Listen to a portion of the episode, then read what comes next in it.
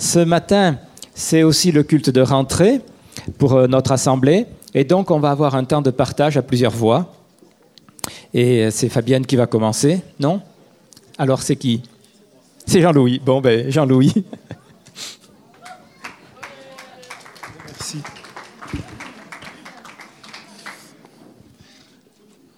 Ok, merci beaucoup. Bonjour à tous et à toutes. Euh, super sympa de vous revoir après cet été un peu long qui s'est étiré, mais ma foi, ça fait du bien aussi de prendre le temps euh, du temps et de se reposer. Donc en tout cas, euh, moi je suis plein de, de foi et d'enthousiasme aussi après ce temps-là, comme on a vécu aussi ce temps de louange, ce temps d'adoration.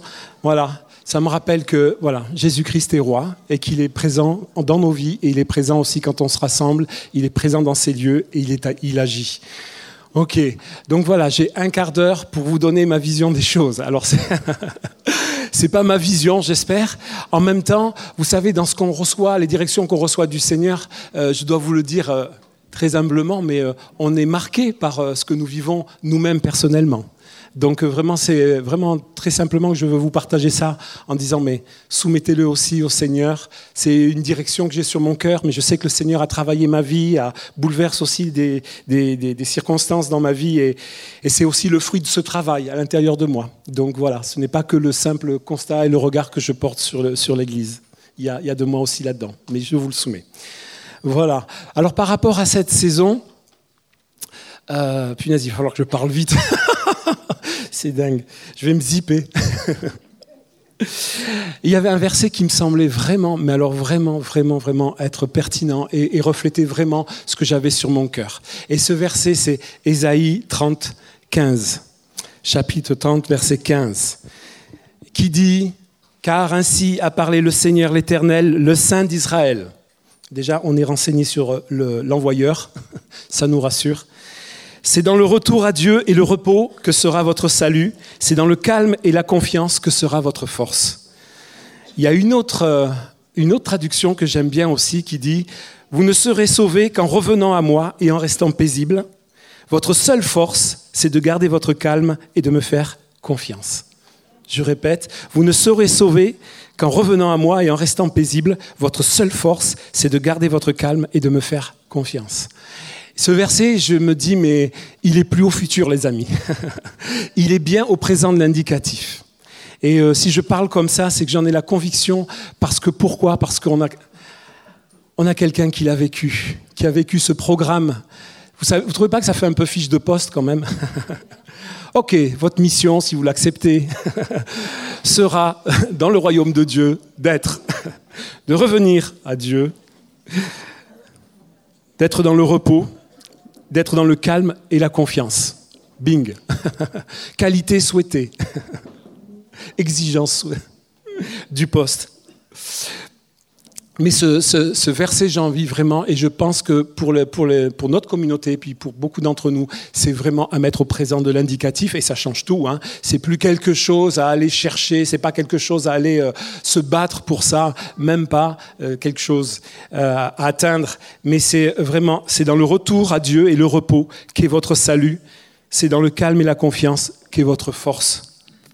Et ça change tout. Et pourquoi on peut dire ça? Pourquoi on peut dire ça? Mais parce que Christ est vivant, parce que Christ, notre Rédempteur est vivant et qu'il a bien vécu ça aussi quand il était au milieu de nous, et que Christ en nous, c'est cela, c'est ces choses-là qui sont vécues, qui peuvent être vécues et qui vont être vécues au milieu de nous. Alors dans le retour à Dieu et le repos, que sera votre salut? Qu'est votre salut? Je vais juste essayer de, de donner quelques pistes. hein. On pourrait vraiment enseigner là-dessus. Et fouf, puis vous savez, derrière les mots, ça évoque tellement de choses. On va, on va y revenir. Mais euh, je voudrais juste donner quelques pistes par rapport à ce verset. Le retour à Dieu, mais je pense que tout à l'heure, euh, Fabienne nous en parlera. Elle nous en a déjà parlé un petit peu euh, la semaine dernière par rapport à son parcours et ce qu'elle avait vécu cet été. Mais le retour à Dieu, c'est... c'est quelque chose d'essentiel. Et euh, comment dire, moi j'aimerais juste l'illustrer par un autre verset pour, euh, pour cette saison, pour nous. C'est dans Jérémie 15, 19, qui dit, Si tu reviens à moi, je te ferai revenir à ton poste devant moi. Si tu sépares ou si tu fais sortir ce qui est précieux de ce qui est vil, tu seras comme ma bouche. Il y a un retour à Dieu. Et c'est un retour à Dieu, euh, bien sûr, euh, pour retrouver l'amour, le premier amour, mais c'est aussi pour être confirmé dans notre identité. Dans le passage de Jérémie, il le dit bien. Si tu sépares, euh, bon, si tu fais sortir ce qui est précieux de ce qui est vil, si tu reviens à moi, je te ferai revenir à ton poste et tu seras comme ma bouche. C'est pas du faire, c'est de l'être. Et je crois que dans cette saison où le Seigneur nous attend, c'est vraiment euh, une saison où, où on revient à lui pour que notre identité soit confirmée. Ce que nous sommes est tellement important. Ce que nous sommes devant Dieu est tellement important. Quand nous nous présentons aux hommes, nous nous présentons, vous savez, euh, bon, je, je, fais telle profession, ou je fais ceci, ou je suis ma situation de famille et tout. Mais l'identité que Dieu nous donne, combien c'est important de la recevoir, d'y être confirmé. Si vous êtes appelé à l'intercession, c'est un appel individuel, une identité individuelle, mais aussi c'est une, identité communautaire. Si on est appelé, par exemple, à l'intercession, au service, qu'on sorte de cet endroit, qu'on aille ailleurs, on le sera toujours. Et cette communauté aussi, si elle est appelée à l'intercession, si elle est appelée au service, à l'adoration, que vous en partiez ou pas, elle sera toujours, ça sera toujours aussi son identité, parce que c'est Dieu qui a dit ces choses-là. Et combien nous avons besoin dans cette nouvelle saison qui est là d'être confirmés et de rechercher vraiment individuellement, mais aussi en tant que corps, en tant que, communauté, l'identité, ce que Dieu dit de nous. Alors revenons à lui, revenons à lui, revenons à lui pour entendre ce qu'il a à dire euh, de nous. J'aime bien la deuxième partie, euh, le repos. Dans le retour à Dieu et le repos, pour moi, ce sont des actions. Ça va vous étonner, le repos, chacun entend ce qu'il veut. Moi, le repos, euh, c'est un hamac ou une chaise longue sous le châtaignier. Hein, voilà. Avec, euh, pourquoi pas, une boisson rafraîchissante, un petit pastis, un casanis. Bon, je ne devrais pas le dire. Le repos, ça peut, ça peut vouloir dire tellement de choses. Mais je pense que c'est une action de d'être dans le repos. Je, vous assure, milieu de nous, et je me mets dedans, euh, il y a des hyperactifs. Hein. et pour décider de rien faire, d'être dans le repos, ben, c'est une action, c'est vraiment une mise, en, une mise en œuvre, de dire, bon, stop, j'arrête, je me calme, je me... Mais il n'y a pas que ça. Je voulais juste euh, vous attirer, attirer votre attention sur un, un autre passage aussi que je trouve intéressant par rapport au repos et qui parle dans Genèse 49, 15. Et là, c'est quelque chose qui parle à Issachar. Et vous savez, Issachar, c'était la tribu euh, à laquelle on fait souvent référence ici, parce que c'était une tribu qui avait le discernement des temps, qui écoutait le Père et qui avait le discernement qui donnait à Israël aussi le, le tempo, le timing de Dieu par rapport aux choses qui étaient à venir. Et dans Genèse 49, 15, il est dit, Issachar, c'est la bénédiction de Moïse sur les tribus, il voit que le repos est bon, que le pays est agréable, et il incline son épaule pour porter. Voyez que dans le repos, il y a aussi euh, quelque chose qui, est, qui est à l'œuvre aussi. Le repos, pour moi, c'est la décontraction, c'est se relâcher. Est-ce que vous avez vu des coureurs de 100 mètres quand il y a une loupe sur eux? Et qu'ils courent Vous avez déjà vu des coureurs de 100 mètres? Mais c'est impressionnant. Généralement, ceux qui gagnent, c'est ceux qui sont le plus relâchés. Ils sont comme ça. Vous les voyez? Ça bouge partout, quoi. Et, les gars qui sont crispés, c'est ceux qui perdent généralement. Ceux qui sont comme ça. Et voilà. Alors ces gars-là, ils atteignent 40 km heure. Vous imaginez quand même 40 km heure, c'est pas mal. Hein ils, seraient pris, ils seraient flashés par des radars en ville. Hein ils courent à 40, 40 km heure, complètement relâchés. Et pour moi, ça me parle beaucoup.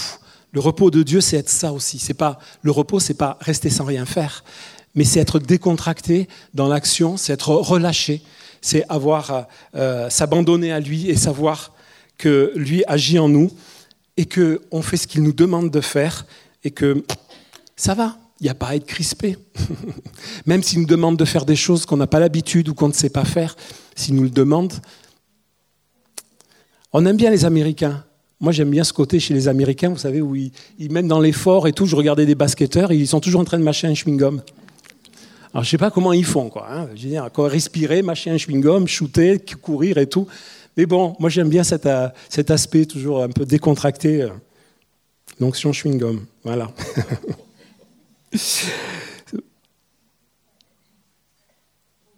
et c'est une vérité dans le royaume de Dieu que quand on porte le fardeau de Jésus. Il a bien dit, prenez mon fardeau parce que mon joug est léger.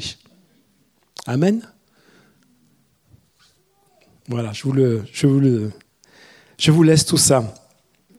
Deuxième partie, c'est dans le calme et la confiance que sera votre force. Qu'est votre force Votre seule force, c'est de garder votre calme et de me faire confiance. Ça, c'est des états. On ne va pas trop le commander, ça. Hein restez calme. Restez calme. À propos de calme, Proverbe 17, 27 dit Celui qui a l'esprit calme ou l'esprit froid est un homme intelligent. Un homme qui a de l'intelligence et d'un esprit froid. Moi, j'aime bien les films, vous savez. Et puis, je sais que j'ai traversé des situations aussi bien réelles, où c'est des situations d'urgence, des situations de crise. Et j'admire toujours les personnes qui gardent leur calme et leur sang-froid dans ces situations difficiles, en tout temps. Pour moi, les héros, euh, souvent dans un film, j'adore le gars qui reste, euh, ça pète de tous les côtés, euh, et puis là, il reste là, super tranquillisé, ce qu'il faut faire, ou en tout cas, il essaye de faire ce qu'il faut.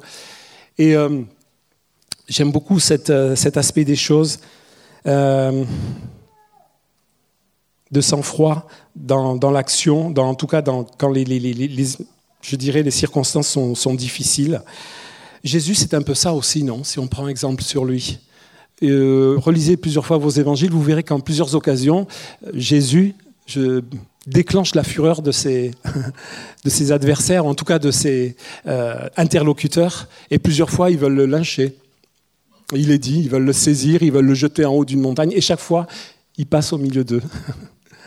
C'est un des aspects que j'aime bien de la personne de Jésus, qui garde, qui garde l'esprit calme, l'esprit froid. J'aime ça, j'aime cette dimension. Enfin, la confiance. La confiance, ça rapport, et là, je pense que c'est Nicolas qui développera cet aspect-là aussi. La confiance, pour moi, ça a trait à la foi. Dans Genèse 15, 6, le terme confiance, il est repris quand on dit 15, 6, Abraham eut confiance en l'Éternel, qui le lui compta comme justice. Abraham eut confiance.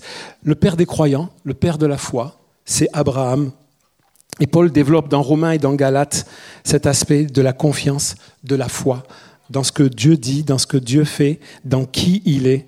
La confiance est au rendez-vous.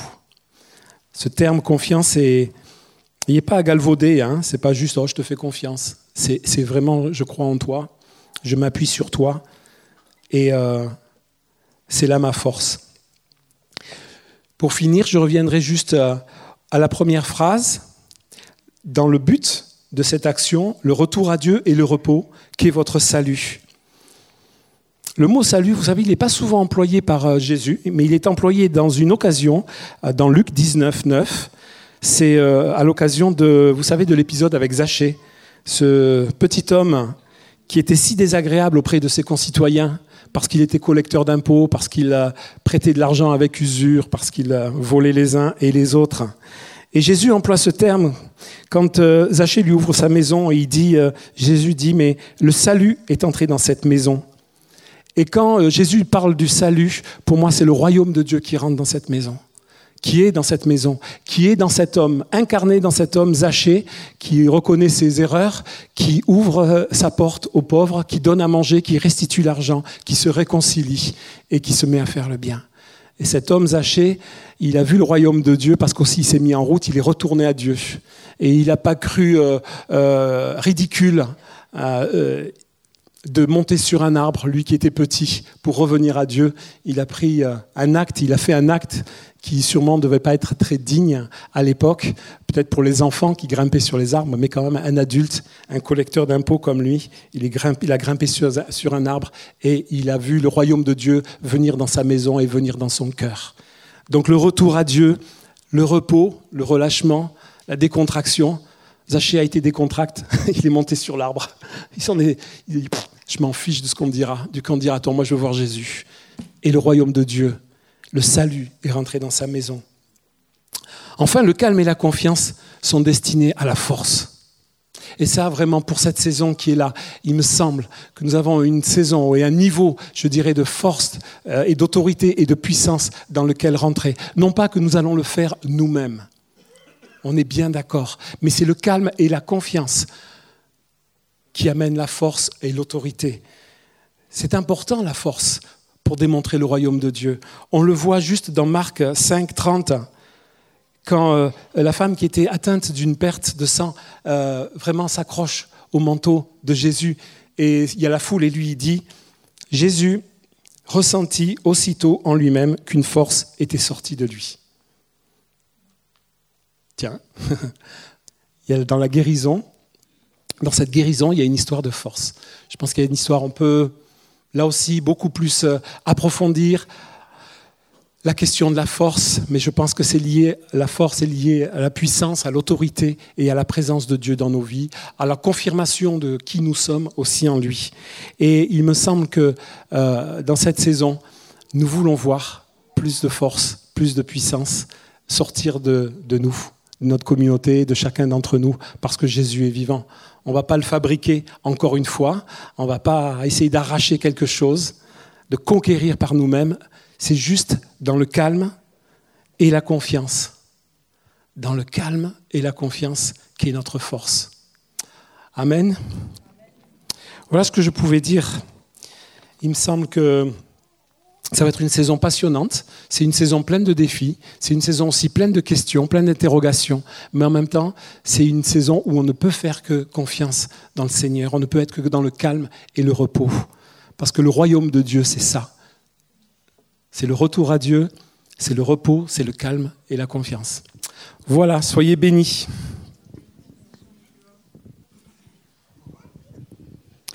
Donc euh, bonjour à tous, à tous ceux que j'ai pas salués, ceux qui n'étaient pas là euh, dimanche dernier. Donc j'ai raconté un petit peu ce que j'ai vécu. Donc je redis que c'était pas vraiment des vacances, mais comme euh, Jean-Louis l'a partagé, c'était un temps de retour à Dieu. Et tous les retours à Dieu sont pas toujours simples. Voilà. Alors, euh, je vais redire un peu les mêmes choses en en rajoutant. Euh, pendant que, Jean-Louis parlait, essayé d'écouter ce que, que Dieu disait. Il y, y, a un aspect solennel quand même. Je ne sais pas si vous sentez ça. Un aspect solennel de la part de Dieu qui nous attend vraiment dans sa présence. Euh, tout ce qu'on partage, on le sait, on le sait, on le sait. Comme je le disais dimanche, le, le, le truc, c'est pas de savoir. C'est déjà bien c'est de le vivre. Et Dieu nous dit de multiples façons, depuis un moment, c'est un temps, il faut revenir à sa présence. Nous le savons, c'est pas faute d'avoir été prévenu, on est d'accord Nous pouvons penser que nous, que, que nous sommes déjà vraiment au point, mais Dieu nous dit, je vous attends. Donc il y a, il y a l'échelle de Dieu et puis il y a la nôtre. Et je pense qu'il faut s'aligner sur ce que Dieu dit. Et comme je le partageais dimanche, une des, choses qu'on va mettre vraiment encore l'accent sur cette année, c'est que chacun d'entre nous doit faire ce retour au Seigneur. Ça fait partie de, de quelque chose de solennel que Dieu nous demande. On ne peut pas le créer, comme je l'ai déjà partagé. C'est Dieu qui va le faire en nous, mais il ne va pas le faire sans nous. Alors à nous de, dire, Seigneur, euh, moi je ne peux pas créer des choses euh, que je ne sais pas faire, mais tu peux le faire dans ma vie. Comme je le partageais, il euh, n'y a rien de pire que de croire qu'on est au point. Parce que ça veut dire qu'on a besoin de rien et on est dans, dans le prototype de l'église de la Odyssée.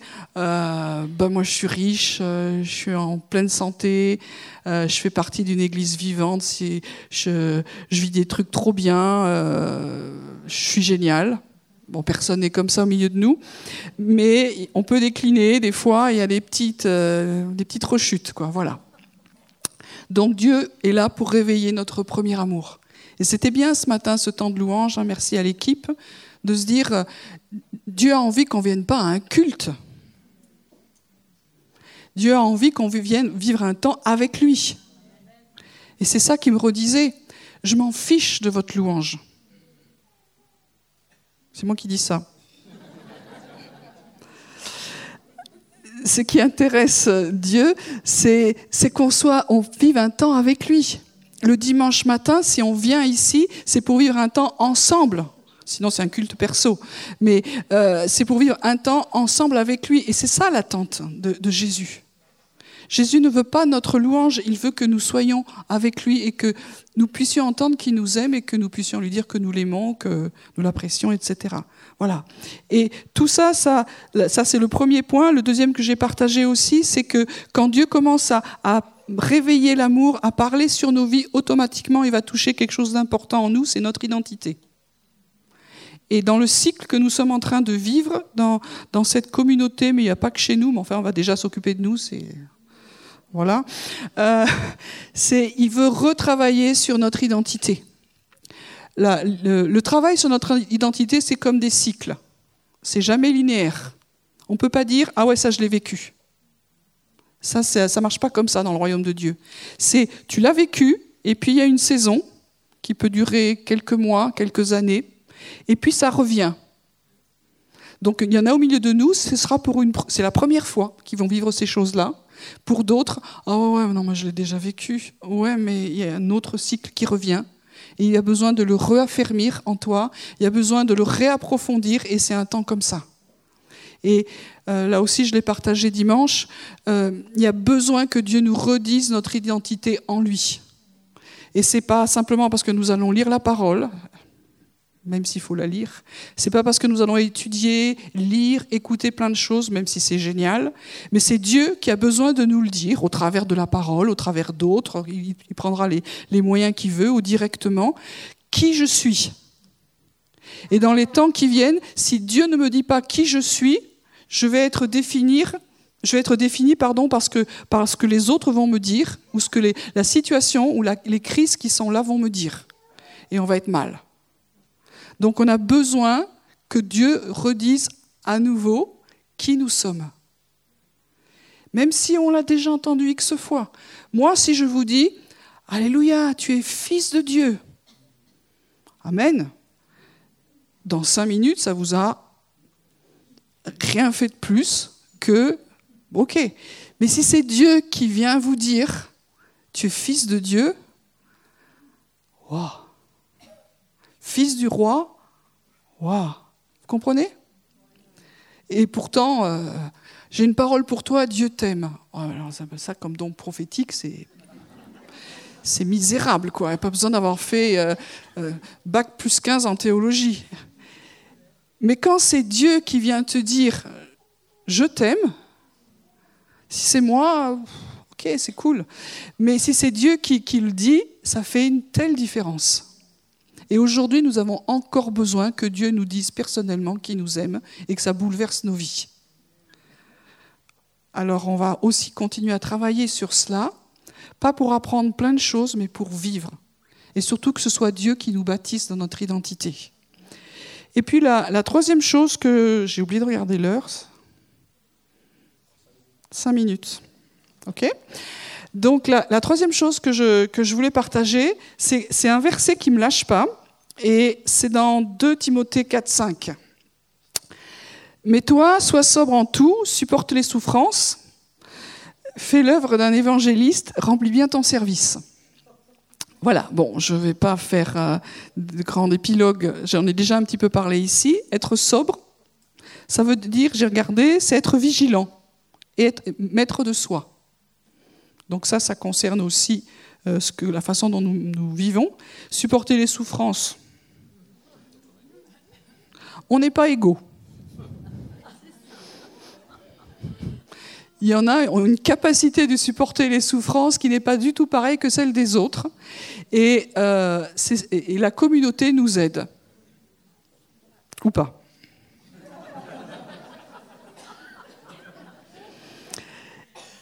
je glisse aussi, ce n'est pas mon sujet. Et euh, la, la, troisième chose, c'est fait l'œuvre d'un évangéliste. Je suis persuadée depuis des mois qu'il y a vraiment une moisson sur Toulouse. Et que c'est un temps où Dieu nous dit, il faut y aller. Donc nous avons toujours dit que dans cette communauté, on n'a pas un grand appel d'évangéliste. Vous savez que chaque communauté a, une couleur euh, première. Et nous, notre couleur première, c'est pas forcément celle-là. Au départ, la communauté chrétienne Saint-Marie, c'était notre nom préhistorique. On, on faisait des. Tous les ans, on partait en camp, tous ensemble, faire de l'évangélisation. Donc on a été éduqués là-dedans. Comme je l'ai déjà partagé souvent, j'ai fait plein, plein, plein d'évangélisation avec des chants incroyables dehors où on chantait pas l'amour de Dieu, mais on disait aux gens d'aller se repentir. Et on ne comprend pas pourquoi personne s'arrêtait. pas. Donc, euh, je ne suis pas en train de parler de forme, mais il y a quand même un dépôt dans cette communauté lié à l'évangélisation. Et Dieu veut le réveiller. Et aujourd'hui, Dieu nous dit, il faut que vous fassiez l'œuvre d'un évangéliste. Faire l'œuvre d'un évangéliste, ça ne veut pas dire que forcément on est évangéliste, mais qu'en tant que communauté, on va devoir, ou on va avoir l'honneur, de re-rentrer à nouveau là-dedans. Qu'est-ce que c'est un évangéliste? Donc je ne vais pas faire un cours là-dessus, mais c'est quand même quelqu'un qui, a à cœur le salut. Donc euh, Jean-Louis en a parlé.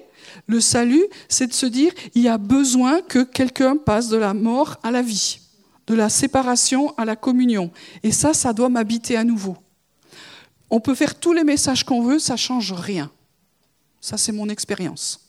Les messages que j'ai eus et que j'ai entendus sur l'évangélisation, waouh, waouh, waouh. Oh, il va encore nous parler d'évangélisation. On sait, mais on n'y arrive pas bien. Mais quand c'est Dieu qui vient bouleverser nos vies, alors il se passe quelque chose. Un évangéliste, c'est aussi quelqu'un qui aime les gens. Si on fait de l'évangélisation, c'est-à-dire amener une bonne nouvelle simplement pour dire j'en ai amené trois au Seigneur et avoir à rentrer dans le livre des records, c'est pas ça le truc. C'est parce qu'on aime les gens et qu'on a envie qu'il se passe quelque chose dans leur vie. Et puis, une autre chose aussi, c'est qu'on aime la famille de Dieu. On ne veut pas juste que des gens soient sauvés dans la nature et débrouille-toi. Mais l'évangéliste, il, a à cœur que, il a la vision de la famille de Dieu. Il a la vision du Père. Et je crois que c'est ça aussi que nous voulons porter. Pas simplement des gens qui sont sauvés, mais des gens qui rejoignent une famille et qui deviennent des fils et des filles. Et puis, l'évangéliste, il va communiquer aux autres l'envie de le faire. Tout le monde n'est pas Billy Graham. Si on est au milieu de nous, je, veux bien que vous veniez me voir à la fin. on va discuter un peu. Donc, des fois, on a la, vision des campagnes avec des mots magnifiques, des croisades, c'est détestable, tous ces noms-là. On va les laisser. Mais s'il y en a qui, qui aiment faire ça, super. Mais il y en a qui sont bons dans le 1 à 1. Il y en a d'autres, c'est dans les choses qu'on peut faire. Je ne vais pas faire la liste. Chacun d'entre nous, on a une couleur particulière. Si on ne la connaît pas dans la saison dans laquelle on est, il faut redemander au Père, qu'est-ce que tu me demandes à moi? Mais si, si Dieu nous dit, c'est le temps de revenir à l'évangélisation, alors il faut que chacun d'entre nous se pose la question, comment je vais le faire?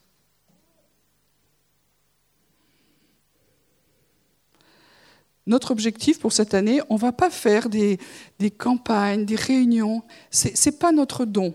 on a des outils ici. Mais euh, je crois qu'aujourd'hui, le, le 1 à 1 est quelque chose qui est, qui est quand même important. Il y en a qui auront envie d'aller dans la rue. Il y en a qui auront envie d'aller prier pour les malades. Il y en a, etc. Qu'est-ce que Dieu nous demande à chacun d'entre nous? Est-ce qu'on peut se dire, cette année, on va prier pour amener une personne au, euh, Seigneur? Est-ce que c'est un objectif difficile? Waouh Ça a l'air Ça veut dire qu'on a besoin de revenir au Seigneur. Ça veut dire qu'on a besoin que le Père nous redise à nouveau comment il aime les gens. Peut-être qu'on a besoin de revenir au centre-ville et de réentendre de nouveau les, entrailles du Père pour, pour la ville de Toulouse, pour les jeunes qui sont paumés ou les moins jeunes. On a besoin à nouveau d'être touché par cet amour-là et de se dire, mais je peux, pas, peux pas rester dans mon truc. quoi. Et pour finir, dans, notre euh, centre, on a, on a mis des pôles, hein, vous savez, vous reverrez les stands tout à l'heure, mais on n'a pas mis un pôle évangélisation. Ce n'est pas important pour eux. Si mais ce qu'on souhaite, c'est que chaque pôle soit impliqué dans l'évangélisation. C'est comme quelque chose qui est transversal. C'est pas parce que je suis impliqué dans la maison de prière que l'évangélisation ne me concerne pas. C'est pas parce que je suis impliqué dans, la formation ou dans le pastorat que je ne suis pas impliqué dans l'évangélisation. Chacun d'entre nous, c'est notre, notre travail. Et dans les temps qui viennent, qui, sont, qui vont être difficiles, je veux le dire solennellement, il y aura des temps difficiles qui viennent, les gens vont avoir faim et soif de Dieu. Je vous ai parlé la dernière fois de la de l'arche de Noé, et je crois que Dieu nous demande de bâtir ce lieu de la présence de Dieu, où les gens vont venir parce qu'il y aura la présence de Dieu. Et je réfléchissais là-dessus, comment ils sont venus les animaux, quoi? Je lisais une étude scientifique, il y avait 36, euh, ils ont calculé qu'il y avait à peu près 35 000 paires, espèces, paires d'animaux. Ça faisait 70 000 bestioles dans la chose.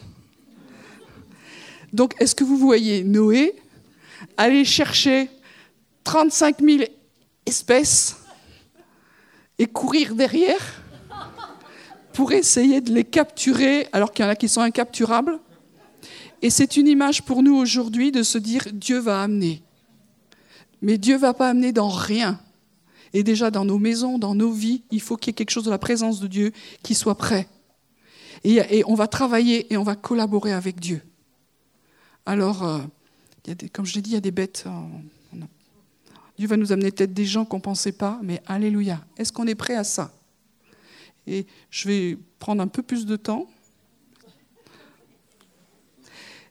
Je voudrais juste que les évangélistes se lèvent. Est-ce qu'il y a des survivants? 2,5, 3,5. Donc être évangéliste, ce n'est pas un péché, vous pouvez vous lever.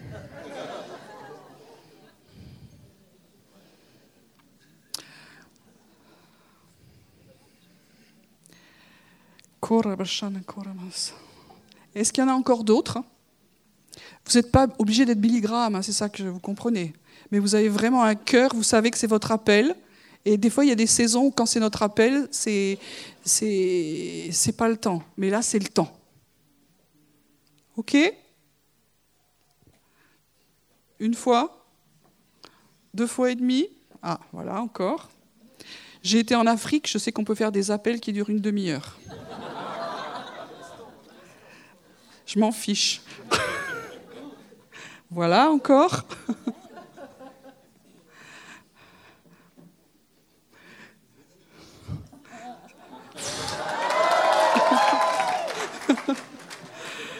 Bon, et eh ben voilà. Ça c'est fait. C'est bon? C'est beaucoup? On, va compter sur vous pour nous, euh, pour euh, nous encourager. Le rôle d'un évangéliste, c'est aussi d'encourager les autres. Quand pour nous, c'est super difficile, pour vous, c'est plus facile. Moi, je peux encourager à aller dans la présence de Dieu parce que c'est peut-être moins difficile que pour d'autres, mais on compte sur vous. OK? On compte sur vous pour passer devant et pour nous dire comment c'est vachement jouable et que c'est facile. Je ne vous mets pas la pression. Mais j'ai envie qu'on vous bénisse et qu'on vous reconnaisse aussi dans, cette part. Alors, ceux qui sont à côté, vous pouvez simplement, on va faire ça très court parce que j'ai bousillé tout mon temps. Euh, Seigneur, nous voulons te remercier pour les dons que tu as mis au milieu de nous. Nous te remercions, Seigneur, pour la semence de l'Évangile et la semence des évangélistes qu'il y a au milieu de nous. Seigneur, nous prions vraiment que, que tu viennes les réveiller dans cette saison, qu'ils retombent aussi amoureux de toi, qu'ils soient passionnés pour toi, et que la passion du salut, la passion des, des gens, des personnes soit réveillée en eux.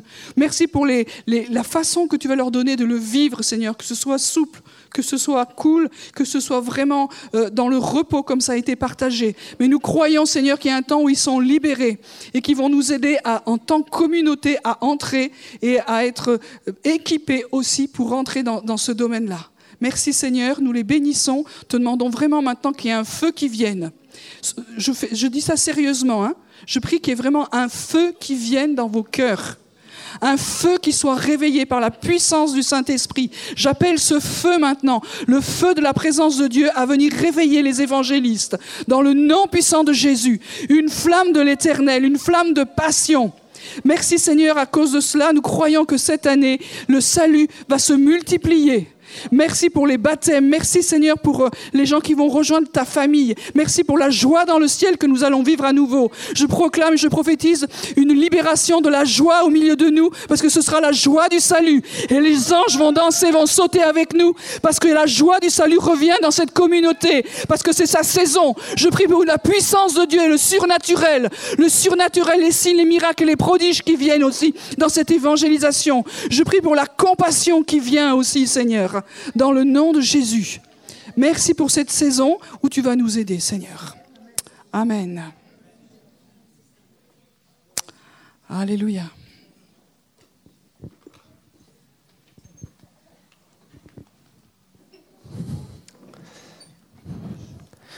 J'ai cinq minutes pour prêcher et présenter les stands.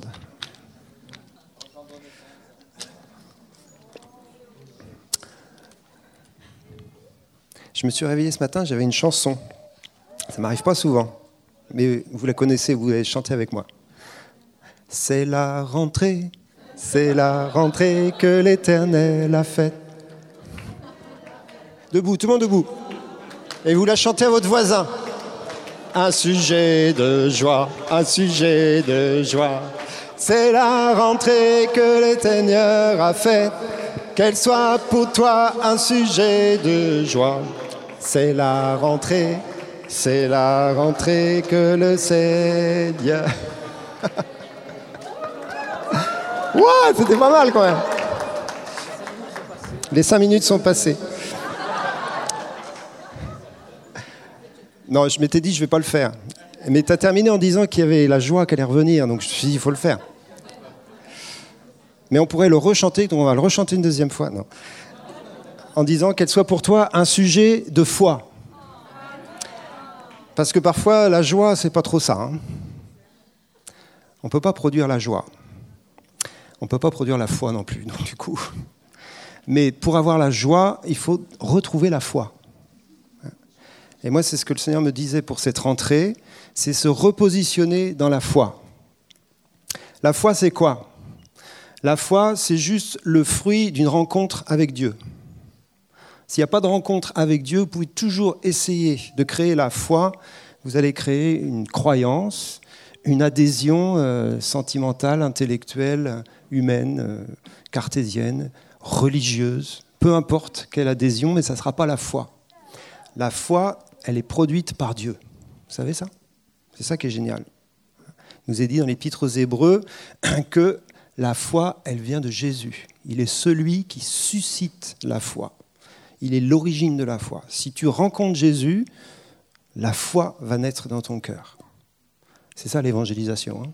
c'est ça le salut. Tu rencontres Jésus, tu ne croyais pas en lui, mais tu le rencontres. Tu n'as plus besoin de croire en lui puisque tu l'as rencontré. Vous voyez ce que je veux dire? C'est un petit peu plus facile de croire en quelqu'un que l'on rencontre. C'est une rencontre, la foi. Et nous, nous devons nous repositionner dans la foi. Ça veut dire re-rencontrer Dieu, et tout nous a été dit ce matin dans ce sens-là. Mais la foi, elle va produire quelque chose. Euh, il y a un verset que je vais vous lire, il y en a deux que je vais vous lire, je vous les lis rapidement. Celui de Galates 3, 2, 5. Voici seulement ce que je veux apprendre de vous, est-ce par les œuvres de la loi que vous avez reçu l'Esprit ou par la prédication de la foi? Êtes-vous tellement dépourvu de sens Après avoir commencé par l'Esprit, voulez-vous maintenant finir par la chair? Avez-vous souffert en vain Si toutefois c'est en vain, celui qui vous accorde l'Esprit et qui opère des miracles parmi vous, le fait-il donc par les œuvres de la loi ou par la prédication de la foi? La réponse, par la prédication de la foi. Quand on prêche la foi, eh bien, les miracles, les prodiges, les signes vont intervenir dans nos vies. Et ce qui est fantastique, c'est que les signes, les prodiges, les miracles surnaturels de Dieu multiplient la foi.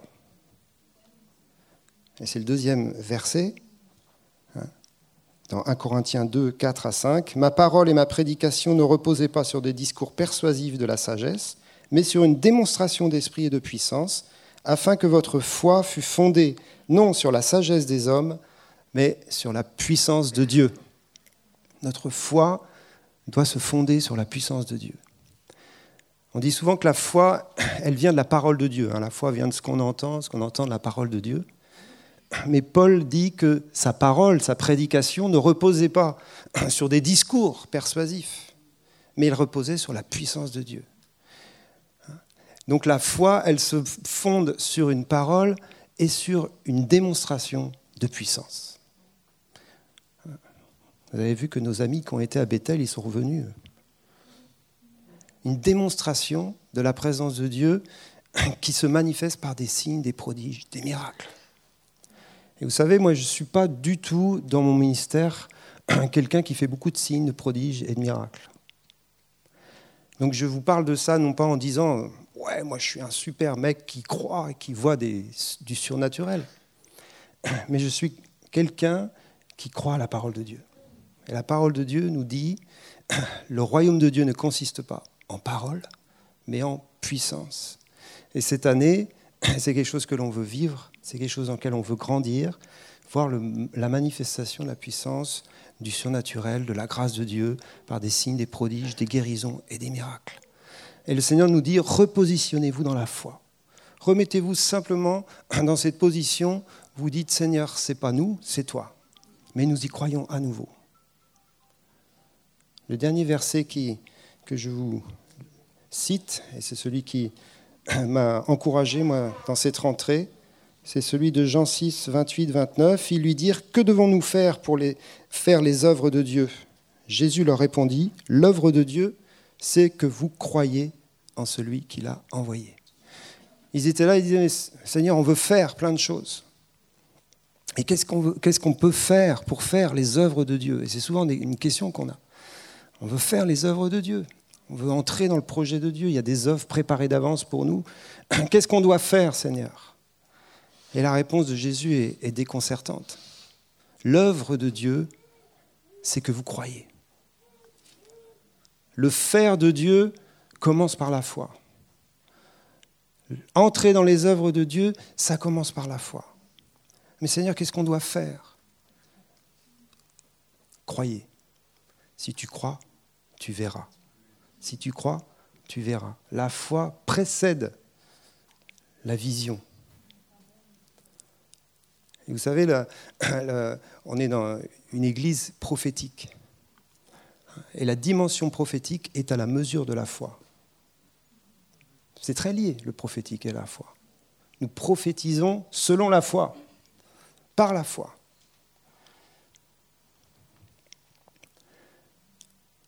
L'œuvre de Dieu, c'est que vous croyez. Et ça va introduire un peu les stands qu'on va vous présenter tous les stands qui, sont présentés là, ce sont des œuvres pratiques concrètes. C'est de l'action, c'est du faire avec Dieu.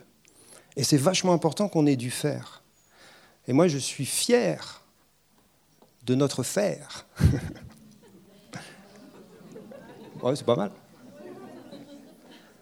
Hier, quand on installait tous ces stands, j'étais encouragé. Je disais, mais c'est super quand même. Franchement, cette église, elle est géniale. Hein? Elle fait des choses. Hein Mais vous savez, c'est d'autant plus important qu'on est une église qui prêche l'adoration et le prophétique.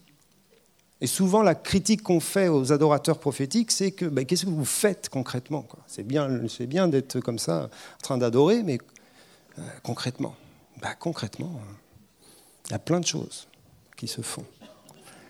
Et c'est le produit de la foi. C'est le produit de la rencontre avec Dieu. C'est le produit de cette relation qui est une relation prioritaire d'adoration, de recherche de sa présence, de recherche de sa face. Ça va produire la foi. Et tout à l'heure, euh, euh, Fabienne nous a reparlé de l'identité comme étant aussi une, des, priorités de ce que Dieu veut faire. Il y a un lien important entre la foi et ton identité. Est-ce que tu crois ce que Dieu dit de toi? Est-ce que tu te repositionnes sur ce que Dieu a dit de toi? Vous avez vu, tout à l'heure, on a fait un appel pour les évangélistes et certains, ils ont mis du temps à se lever. Peut-être parce qu'il fallait qu'ils se repositionnent sur ce que Dieu avait dit, parce que peut-être ils se sont dit, ouais, ça fait tellement longtemps que je vais amener quelqu'un au Seigneur, je suis plutôt nul comme évangéliste. Peu importe, qu'est-ce que Dieu a dit de toi? Et c'est valable pour chacun d'entre nous, chacun de nos dons, nos talents. Et on pourrait faire un appel pour chacun. on n'a pas le temps. Repositionne-toi sur ce que Dieu dit de toi. Et tu entreras dans les œuvres qu'il a préparées d'avance. Mais repositionne-toi d'abord sur la foi, bien sûr en qui il est, mais en qui tu es en lui. Et on revient à l'identité. L'œuvre de Dieu, c'est que vous croyez que Jésus est le Seigneur et le Sauveur du monde, mais qu'il est aussi celui qui nous a ramenés au Père. Voilà, j'aurais bien sûr d'autres choses à partager. Euh,